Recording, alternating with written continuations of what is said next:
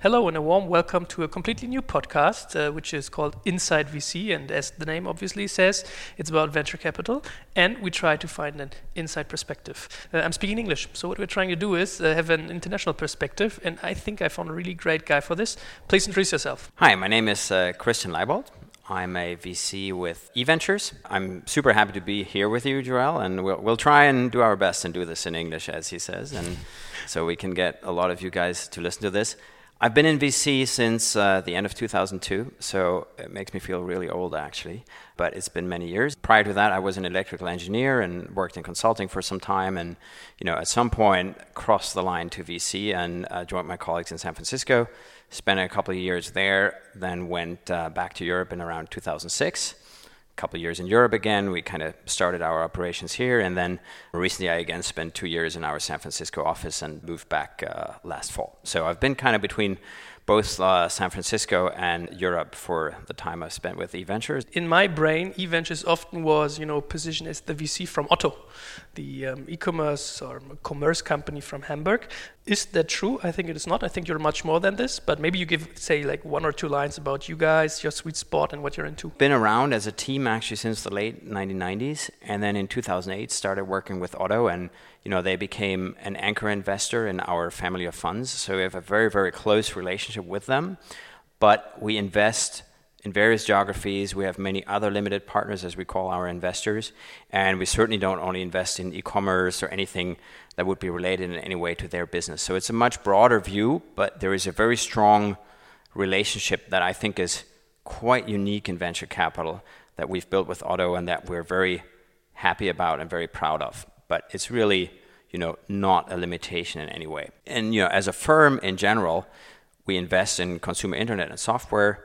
We do that across the world, mostly from offices in San Francisco, from here in Germany, from Asia, where we're in uh, Beijing and uh, Tokyo, and also from Sao Paulo in uh, Brazil. So we cover all those areas with teams on the ground, and we invest on the early stage side. Probably going to talk more about that later, and also on the growth side with an international growth fund in again those sectors consumer internet and software. We have an international perspective and also from early stage to growth stage which i think is really important. What i love to do is asking the people what are their ideas their wishes like why are they doing this? So, so what are your expectations doing this vc podcast? Like what happened in your mind when i wrote you an email and said hey christian how about doing a vc podcast? What i find again and again and this is especially true here in europe is there are a bunch of myths around vcs and you know they're kind of like some people believe that sharks are nice compared to us. Yeah. So I think one of my goals, or what I found most interesting about doing that, is to be able to really give everyone a little bit of peek behind the scenes of our business, and I think that will hopefully reveal that it's a business like anyone in the sense that you have to work hard to be successful. It's not like you're sitting behind a desk and just saying yes or no to business plans. That's not how you're going to be successful. And also at the same time, kind of bust a few of those myths that we're, you know, people who are just interested in taking control of companies or driving founders out of businesses or some of the other things that are often thought about when, when people think of VCs? I would love to understand it more deeply. I realized when, when researching this thing here already that there's quite a few stuff also, for instance, from a regulation perspective, that no one knows outside the VC business, but that really plays a role. And as our first topic, we chose the, the topic of fundraising, as especially in Germany, like quite a few funds popped up right now, and I know that there are more coming. And this is why we focus on this topic like, how does fundraising work? What are the processes, the regulations? What do I need to know? Which players are involved, etc., etc. Maybe let, let, let's start by this from a, a, a perspective that is non VC. Why does a VC which is an investor, need further investors? Because when I raise a fund, the idea is getting investors. Could you could you explain that process? We are a place that essentially aggregates money from various investors, then looks for ways to put that money to work by investing in individual startups. Think about it that the layer above us are a lot of different investors. We pool that money and then again distribute it or diversify it across a number of portfolio companies below. We're that, let's say, piece in the middle that is making the decisions as to where the money goes, and hopefully by making the right ones, create a portfolio that is going to be successful and making money that then again flows back up to our investors. So While as a management team, we put in a certain piece of the money. If you look at fund sizes that are typical, a bunch of general partners by themselves probably wouldn't be able to put that up. So our job is to convince our investors that we're doing a good job at investing that money in companies that are promising. What is the amount of money a VC himself puts into that fund and the money that comes from external sources, these LPs, as, as they're named? It varies quite a bit and it depends typically on the fund size because we always think about this as the partner commitment, and usually people think about it in terms of percentage of the full fund. So numbers that are common are anywhere between 1 and 5%. Historically, 2% was a very typical number. It's been moving up recently, but again, it depends on the fund size. If you have a small fund, tends to be a higher percentage number. If it's a large fund, even 2% can be a very big absolute number. But that's roughly the range that you see in terms of the amount that partners themselves put into the fund in terms of having skin in the game, as we call it. What is the process now? How, how do you manage to get uh, LPs, limited partners, so the investors, uh, your, your, investors basically? What's the process? How do you find them? I mean, they do not run over the street and say, "Here, here's my money." So, what what does it look like? Yeah, if you think about it, it's actually very much like a startup trying to raise money from VCs, right? Same here. The first time is always the hardest basically you try and find out if you have a certain thesis of investing. Let's say you're strong in a certain area, you're strong in a certain vertical.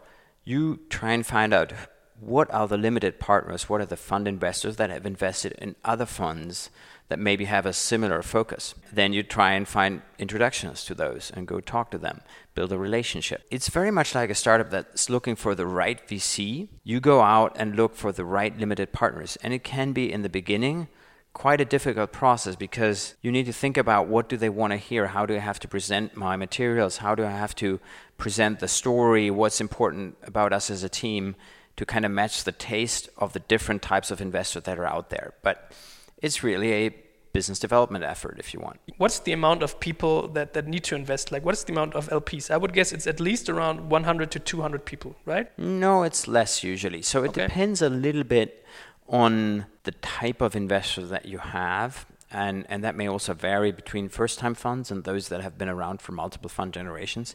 But usually, if you think about it in, in typical scenarios, when you're raising from what we call institutional investors, so those could be let's say insurances, could be money managers of any kind, um, family offices even. Let's say they will invest between 5 million and 10 million that's a very typical check size as we call it. And so if you're raising let's say a 100 million fund you might end up with you know a dozen two dozen maximum lps historically it's been more let's say in the dozens than certainly in the hundreds. I had the impression that many german guys here like take 100,000 euro or 500,000, yes. put them in a fund, and it, it adds up in a way, right? That's new. That's a relatively new phenomenon. If you look at the historical LP bases of especially US investors, they sometimes had what they called side funds for their entrepreneurs or you know other people that could provide valuable input, but they would typically not have individuals in the core fund.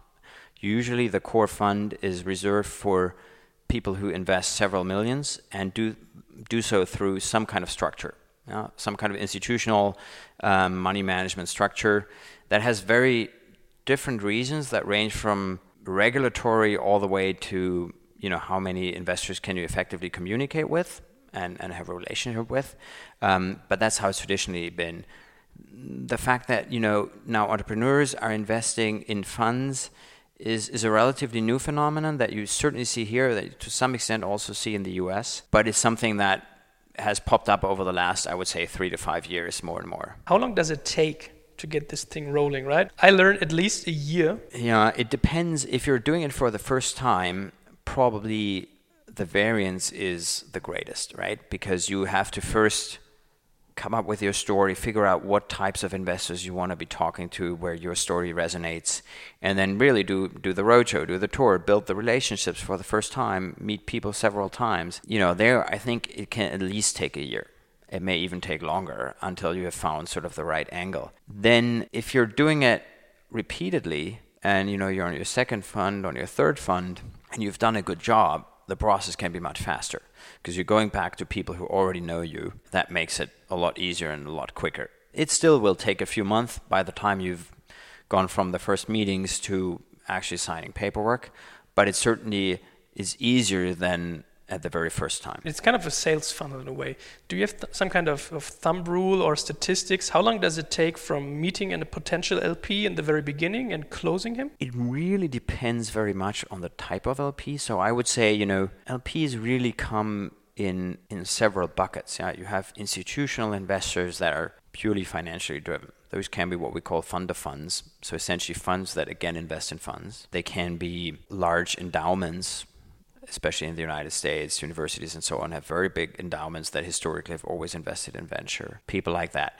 They very often have quite formalized processes where, let's say, a board meets in certain intervals to decide which allocations they're going to make, and that can be once a quarter, Sometimes it can be only once every six months. So there you're definitely looking at processes that take several months. Then you have more the category that we just talked about, you know, individuals, family offices, where essentially the decision maker is typically one person and you may actually be talking to that very person. That can be very quick. That can be, in an ideal case, one lunch meeting where you basically make a good pitch and he says, I'm in. We've had everything from, you know, several months to really literally a day, but then typically, of course, the amounts that get invested in those more institutional settings are larger. And the third category probably are corporates, which you also see increasingly investing.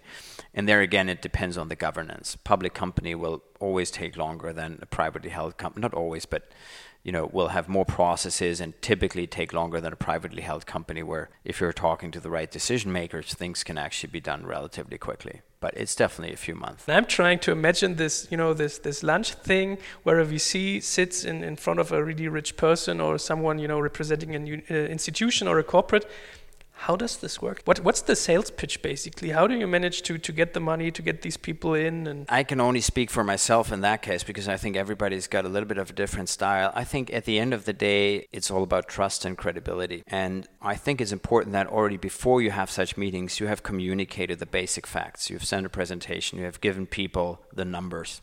So they have the objective numbers of your track record. And only if those numbers look good do they typically even spend the time with you. And then I think when you meet with people who have the ability to make a decision whether they want to invest a couple million or not, it's all about being authentic. There is little point in overselling or trying to promise something that you can't keep because first of all it's going to come back and haunt you later on. Second, I think quality of these people is usually such that they will sense that.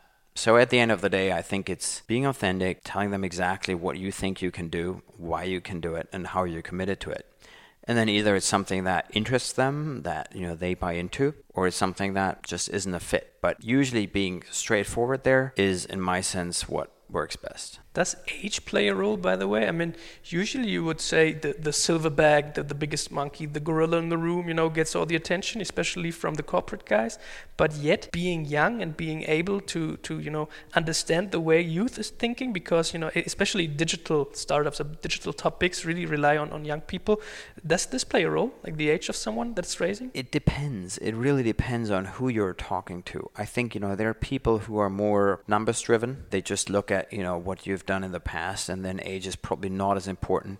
There are people who are more relationship driven, and they will, in fact, either gravitate towards more senior, i.e., older people, in the sense of I trust experience, I want people who have been around this for a long time, or they'll gravitate towards I like young people who are going about this differently and who are, who have potential where I'm the first guy to find them to fund them that's going to be positive because I can build a strong relationship with them over time.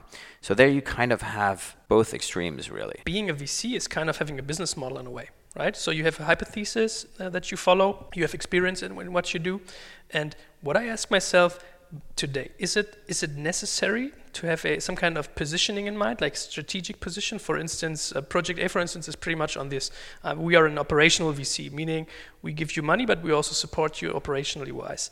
Or Point Nine in Germany is pretty much a some kind of, of a niche VC. You know, their niche. I mean, it isn't that that is that small niche. It's, it's SaaS. It's actually pretty big, but they totally focus on SaaS. And when someone says, "Hey, who should I ask for uh, money when I'm doing a SaaS business?" they say Point Nine Is it necessary by now to have such hypotheses and strategic orientations if you want to raise money? Yes, I think it is. I mean, I think it's absolutely important to have a clear differentiation um, around what you're doing and what types of entrepreneurs would be a good fit for you and why they would probably like to work with you maybe more than with some others. That doesn't mean that you can't collaborate very successfully with other VCs, but I do think it's important to have a very clear value proposition.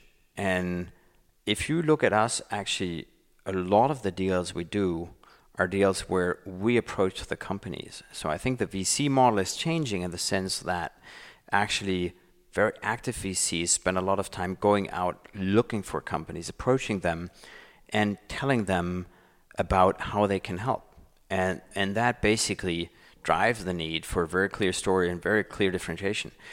It always sounds a little counterintuitive, but, but the way I look at it is I always say we're salespeople for money.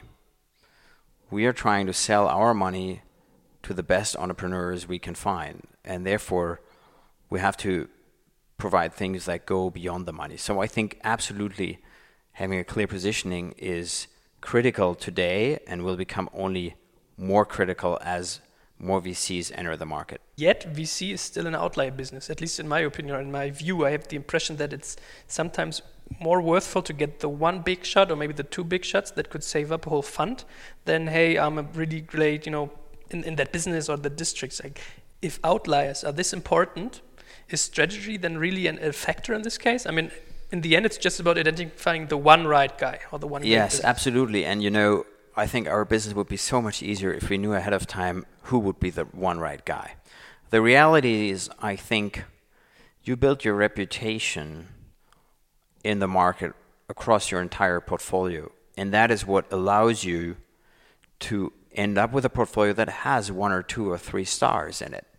So I don't think if you look at it after the fact and say, oh, you know, it would have been enough to make those two deals. Why did they make all the other ones? You know, you're doing the work of a VC justice because I think the reality is you don't know ahead of time. There is some luck involved, market timing. You just, with the best decision making in the world in venture, you can't know ahead of time. So I think what gets rewarded is constant effort and being a reliable partner to entrepreneurs because then even the ones where it didn't work out will talk positively about you and they may refer the one deal that ultimately ends up making your fund. Let's say I'm an LP right now that has a lot of money and is interested in getting a foot into the door in the digital space.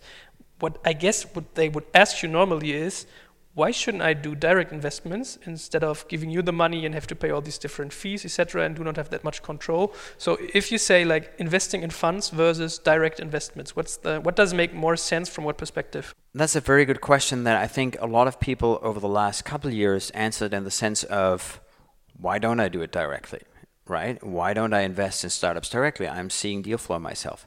I think in reality VC is the one asset class where an active manager with some level of experience is incredibly important, more so than in almost any other asset class. And that's because what we just discussed the portfolio is going to be, the return of the portfolio is going to be driven by a very small number of individual companies. That's because of the high risk return ratio in venture. So, first of all, you really need a significantly sized portfolio to have enough probability to have a couple of good winners in there. Second, you really need some experience in picking and building a reputation in a market. It's a very long term market at the end of the day if you don't want to be gambling. So, very few LPs are really able to make that many investments, to be that active in the entrepreneurial scene in order of building their own reputation and being approachable, that they could really support what it takes to build a venture portfolio that is long term successful. So I think that's something that's much easier in a market where you're maybe deciding to do one or two deals a year, you're very, very late stage, you have a lot of data about the companies already. Maybe there, as an institutional investor, you can go direct. In venture, I think it's all about active management, building a portfolio, being in the market. And that's something that for an LP that's usually relative to its asset size thinly staffed, it's very hard to do. Even though it's called venture capital, it's basically about reducing risk in a way. Absolutely. We're reducing risk, we're diversifying across your portfolio. And aside from the pure diversification, we're trying to, you know, add value and hopefully have people who over time have learned or let's say train their eyes to find companies that are promising. In the Valley, they always say it takes 50 million to train a VC. Now, whether that number is higher or lower, I don't know, but it's true that I heard this number too. certain things you can only learn by yourself, and we've all made mistakes, and those mistakes are very costly, very costly. But you know, if you make them in a team, at least you can probably reduce the number a little bit. If you were to start off on your own, you have to be extremely smart and diligent in trying to go through this learning curve without wasting this money. And I wouldn't say wasting; it's actually just money that you pay for learning. And as a team, you can try and reduce that number somewhat, hopefully. Now, let's say uh, it worked, like someone invested in you guys or in a fund in general.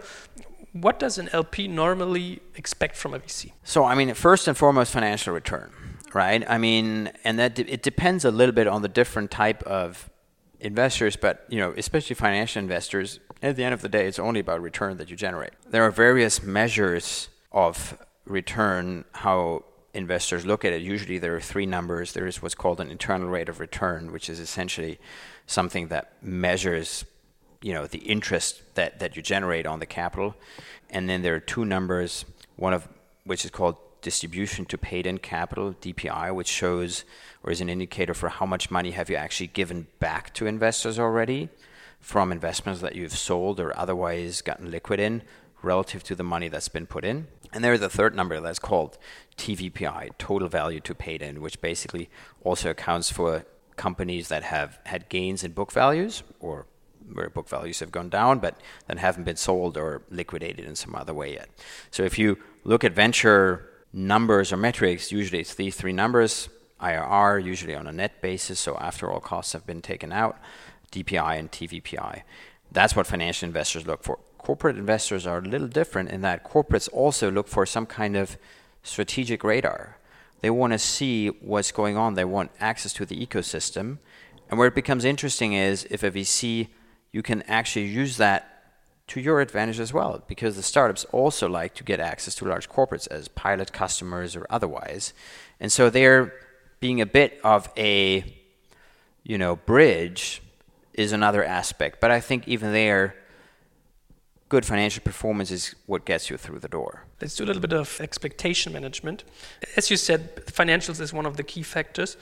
What can people expect? Taking a 100 million fund, which, which numbers should be given back in return? The simplest way of looking at it is what we call cash on cash return. So, how much essentially comes back, ideally, after all the costs have been taken out. And expectations are very different. They vary wildly depending on geography and stage, because of course, in the more later stage funds, there is less risk, so you probably have a lower return, but it's a little bit more steady. In early stage, it fluctuates more. But given the risk that you're taking as an early stage venture investor, people probably want to see something like three times their money. And if you then take that and do the math for the VC, and let's take cost out for a moment so it becomes a little simpler. So things like management fee and so on, let's forget about that for a moment. And assume that you buy a 20% in every company that you invest in. So you own 20% for every company. Let's say you have a 100 million fund. You want to turn that into 300 million. If you own 20% of every company you sell, you have to sell companies worth one and a half billion so that your 20% are worth 300 million and you get three times the 100 that you have invested. 100 million fund, three times return, forgetting about cost, 1.5 billion in return. So think about what that means if you have a 500 million fund, or you have to invest in companies that collectively are worth seven and a half billion. So the numbers get very big very quickly, and that again comes back to why it's important to have a few outliers in there that help you get to those large numbers. In the end it shows it's pretty tough business. I mean you need to find these guys. You need to you know know and in, invest into which ones in the later stage as well. So actually that's that's really tough. I mean also intellectually which i think many people do not see yet. Yeah i think what's you know from the outside it often looks like these guys just make a couple bets. And then people tend to interpret a few successful exits as they must be printing money. Because, of course, if you look at that particular company, you might have made five times, 10 times, 20 times your money. That's a great return.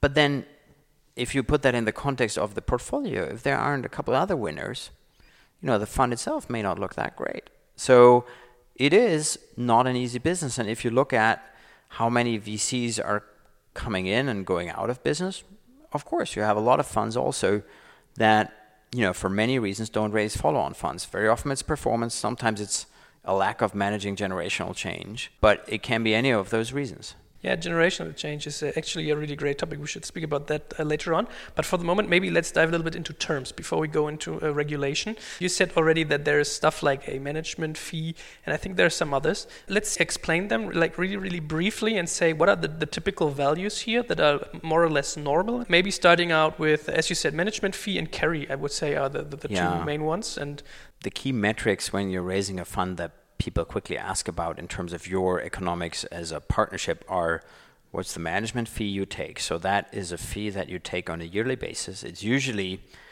between two and two and a half percentage points. And from that fee, which you take out of the fund volume or you know the commitment from your investors, you cover the ongoing cost of operating the funds, the salaries of your team, the rent of your offices, all that kind of stuff. That's the management fee again, two to two and a half percentage points usually. The other thing is if things go well and you generate a positive return for your investors, that means after you've returned the capital that they've put in and you're starting to generate a gain for them, as a management team, you're usually entitled to keeping a certain proportion of that gain. It's usually 20 to 25%. In some cases, can be up to 30%. And that is what's called the carried interest. So if you make a multiple on the money that has been put in, you take, let's say, 20%, 25% out of that gain. And that's what's really, I think, driving the economics for venture capitalists. Building on this, do VCs get a salary, by the way? I mean, as you said, management fee, obviously they do, but how high is it? From a, from a startup perspective, I think this is really interesting. Like, how much does my investor earn each month? That's a very good question because it will vary widely. Uh, it will vary incredibly widely across different firms because if you think about it, that percentage number it doesn't move that much. Maybe it goes down to one and a half percent or something like that, but the fund sizes can go up a lot. Very often, the amount of people that you need to operate those funds, of course, goes up as well, but it doesn't go up proportionally. So the larger your fund, the more is left at the end of the year, at the end of the day, for the partners to pay their salaries if you want. The real answer is it varies wildly. It's difficult to put a number to it, but the more people you see on the website, the less it is the smaller the investor team, the higher it likely is. Obviously, it also differs uh, regarding the role, whether you're an investment manager or a partner or whatever. But, but give us a brief idea. It's really hard to answer, even though I would like to, because the compensation, much like in a startup, it's a combination then of what you get as cash salary and carried interest, which in a startup would be equity. This can vary a lot. Again, it also depends on the fund size. What I would say is this is a job where people do make good salaries, probably less than in investment banking, probably less than in private equity, but nobody has to worry about their VC not being able to afford paying for lunch when he takes them out. Okay, so startups should remember that. You talked about carried interest already. So basically, uh, if I generate a certain amount of money out of the money I receive from my LPs, I'm allowed to take a part of it.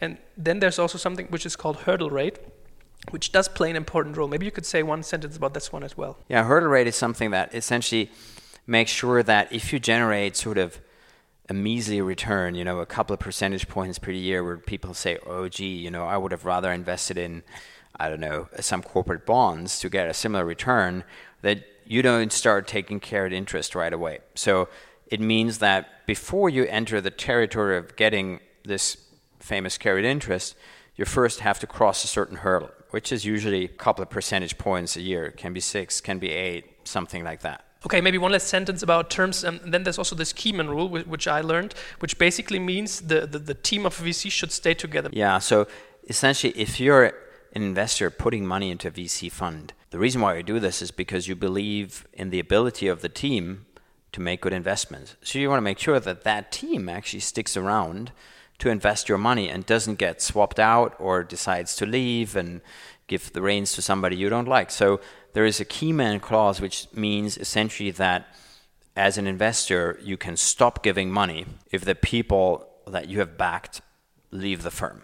That's what a key man clause is. It's essentially an insurance against making sure that the partners that have raised the money don't leave the firm. Are there other rights that LPs normally have? For instance, in insurance, uh, content-wise, that you say, "Hey, I want you guys to be risky in a way." You know, earn a lot of money, so do not do this this risk-averse stuff, or I don't know, do not invest more money than this per deal, or try to keep you know this much amount of money for later stage. So it's relatively limited. I guess that's why they're called limited partners too, in the sense that the idea is you're backing a VC team, you're trusting them to do the right thing.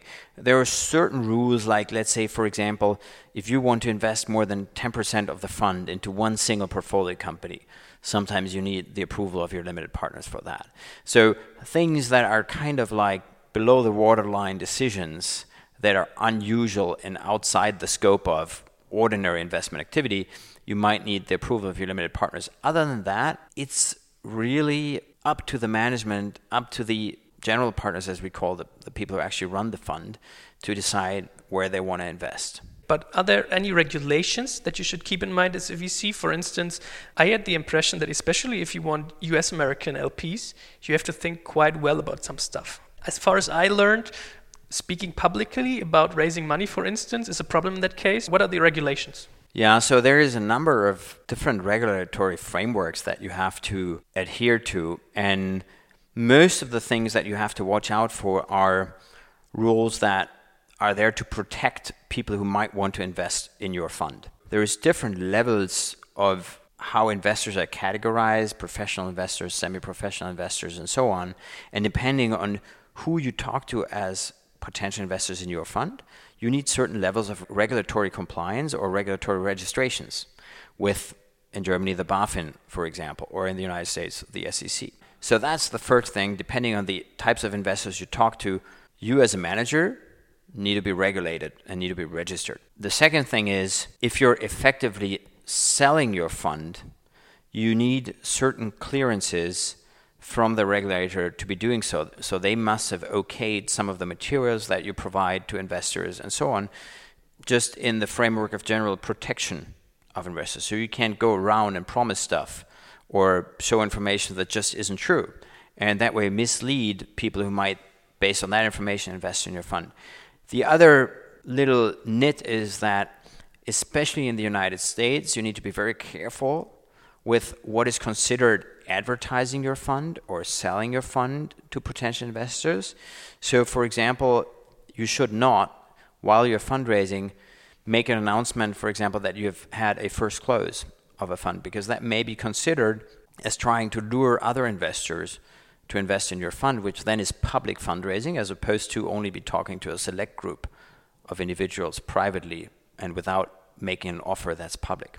So there a lot of nuances that you actually have to understand, especially if you're talking to American investors, but even here in Europe, and that's only getting more and more. I ask myself, okay, obviously doing PR calls the SEC to the plan, but yet when does it start to be publicly advertising something, and when is it just speaking privately? Think about a little bit like a quiet period that companies have prior to an IPO for VCs in the sense as well. So it's not quite as strict. I mean, you can be doing PR as a firm for your portfolio investments on all of that.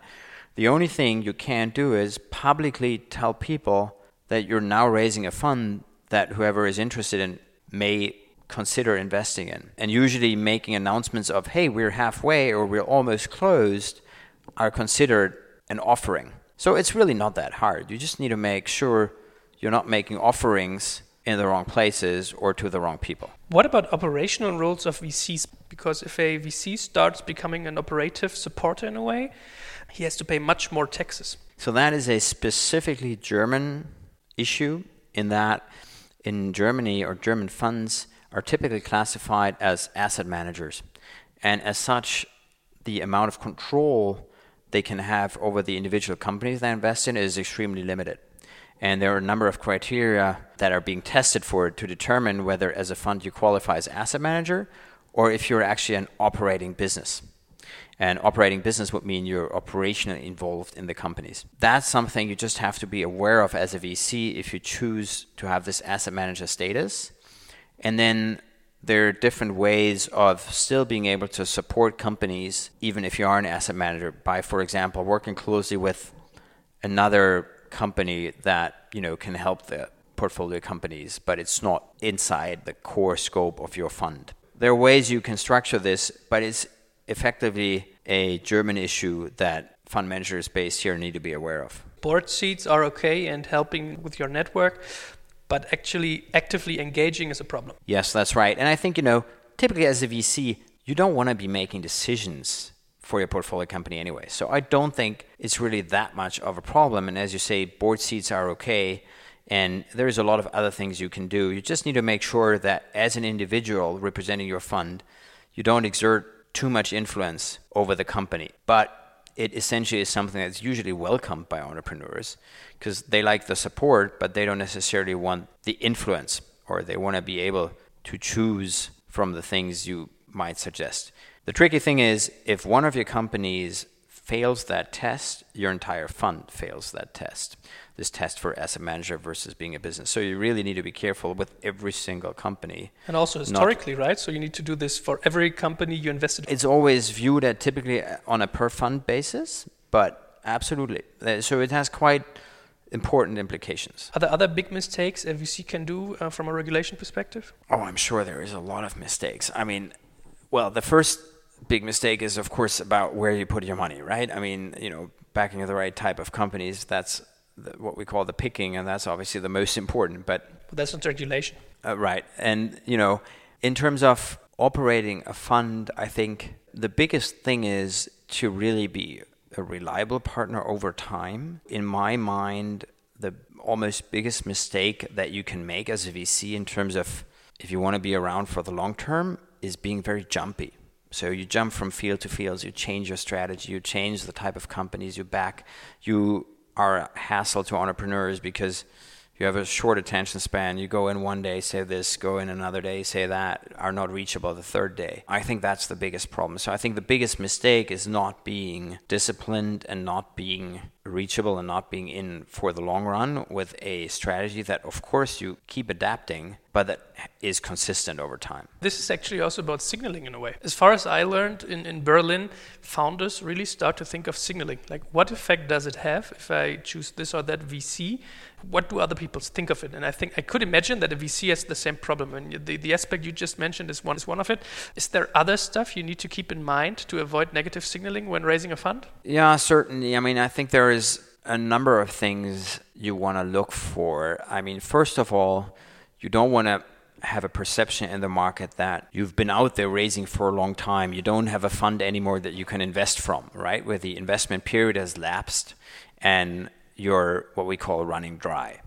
You always want to make sure you're early enough in the fundraising cycle so that you can close a new fund before your old one kind of runs out on its what we call investment period, so the time during which you can commit to new investments.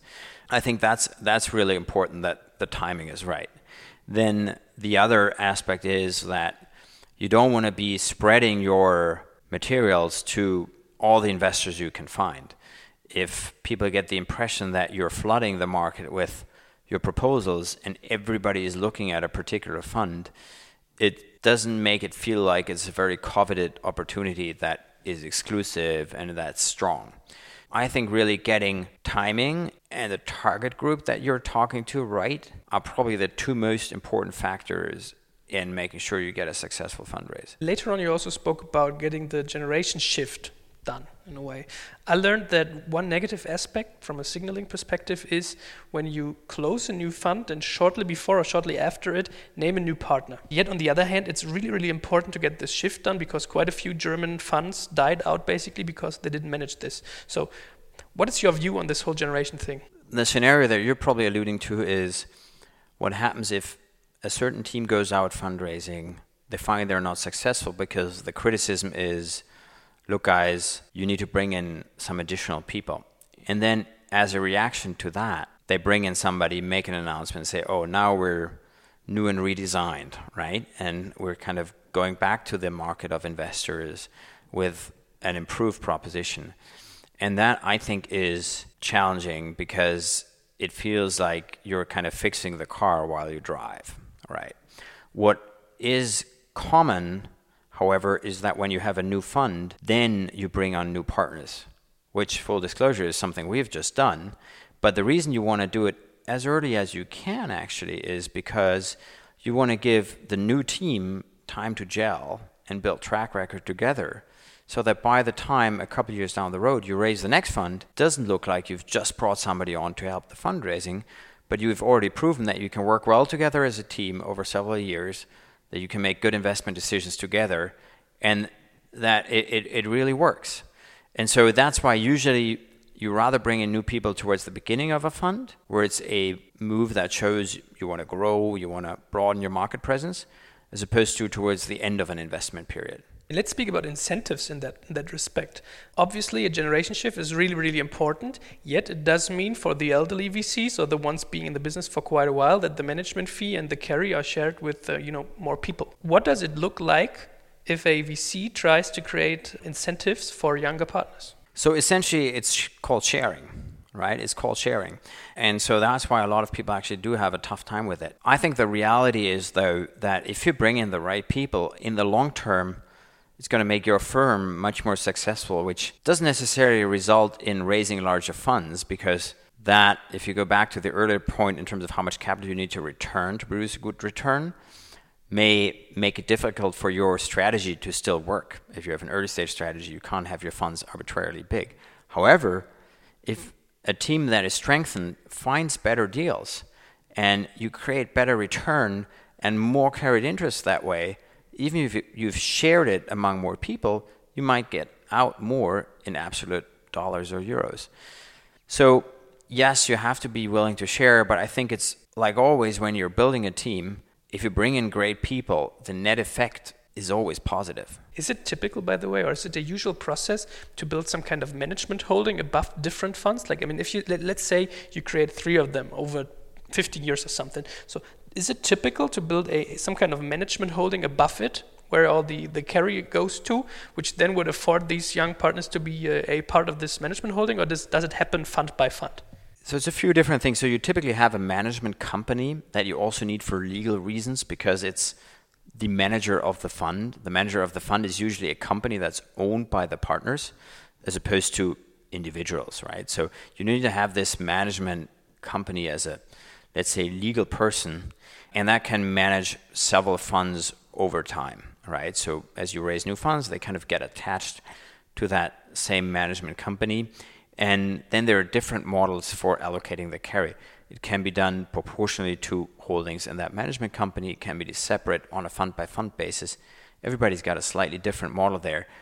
Simply what's important is that you provide a clear path for new people coming into the team, how they can grow ultimately into a level that's equal to the existing partners. I think long term, the most successful partnerships are always those that are equal partnerships because that puts you in a position where you don't need to constantly say, I'm a little better here, I'm a little worse there. You stop comparing, you just say, we all respect each other, we're equal partners. And so the corollary to that is you have to provide new entrants, even though if it's a very long path, but a clear perspective as to how they can ultimately get there. By the way, from a, from a perspective of a limited partner, is it a relevant danger that it might happen to him that the VC you know, celebrates a big party from his management fee, just throws his money in the market with, you know, just spray and pray, and yet the business in the end looks okay or does not. But is this, you know, living from the management fee, is this a problem in the case? If you think about it, the much bigger incentive is the carried interest. And second, you know, even if you were to just kind of invest in random companies and, and bank on the management fee, at least you still have to stick around. There is, you know, a vesting that usually goes over the entire life of the fund, which is usually 10 years. And so you can't just kind of party and then see the money coming in. So you do have to work actively with your companies, support them to kind of be operating the fund. And really, while theoretically possible, it's just completely against the incentives because the big carrot for the fund manager is always the carry. And if you ever want to be in a position to raise a follow on fund and really build a platform, really build a firm, if you don't deliver, you know, that's going to be your last fund. Our business is very simple. People look at numbers. It's very easy to judge us because you just look at these three numbers that I mentioned and you show me a sheet, a portfolio sheet of a certain VC or those couple numbers I can tell you, and anyone who's been in the business for a while, I can tell you relatively quickly how the performance looks like. So from that perspective, it's very simple to eliminate the ones that have not performed. As you say, 10 years is usually the, the amount of time a, a fund is running. And what I ask myself is, also from an entrepreneur's perspective, what changes over time? Because in, in, in my experience, it does make a difference if you ask a VC for money when he is in his second to third or fourth year of a fund, or if he's in his eighth, ninth, whatever. At the beginning, he invests quite differently, I would say, than he does in the in the end. These, I think, last shots is what what you call it. What happens over time with the fund? So ideally, if a VC manages his business well, you don't even notice a difference, right? You don't even know the difference because they constantly have a fund that's in the investment phase. When one kind of gets close to the end, they get the next one at the ready. So you don't really notice a difference. What you find sometimes is that towards of the invest eh, towards the end of the investment phase, which typically is five years, people tend to look for later stage deals where they expect an exit to come more quickly than if you invest at the beginning of the fund because after the five year investment period you have another five years which you could call you know the period in which the company is mature and so if you're making an investment in year five into a very early stage business, the question is does the company have enough time to really grow and become very successful and not put you under pressure to sell your stake earlier than you would like to? Because the reality is, very often the most successful companies are the ones you sell the latest because you want to ride the value creation for a long time. And so that's why sometimes towards the end of the investment period, people are a little more conservative or skew later stage than in the very beginning. Well, what about reserves then? I mean, if you do an investment at the very beginning of a fund, do you also plan with reserves for each company? Yes. So that's an extremely important practice where you have to basically allocate additional funds for each investment that you make. So let's say you invest 2 million in a company at Series A stage, you have to assume that people are going to look to you for putting what we call pro rata, so an amount that helps you keep your shareholding at the same level by investing again in, in future rounds, you have to allocate money for that. And typically, it's at least the same amount as the one that you invested initially. So you really need to make sure that you don't build a portfolio where suddenly, out of let's say 100 million, you've invested 70 million, 80 million, and then there are all these follow-on rounds, and you cannot put any more money because that coming back to signaling is usually a poor sign and shows that either as a VC you're in a weak position or you don't really believe in the company. Both of those are very bad signals. And what's important to note, it's tricky to make what we call cross fund investments. So if you have one fund, you made the initial investment from that fund. Even after the investment period in the second five years, you can still invest in the companies that are already in your portfolio, do follow on financings, and you, however, have to make it from the same fund.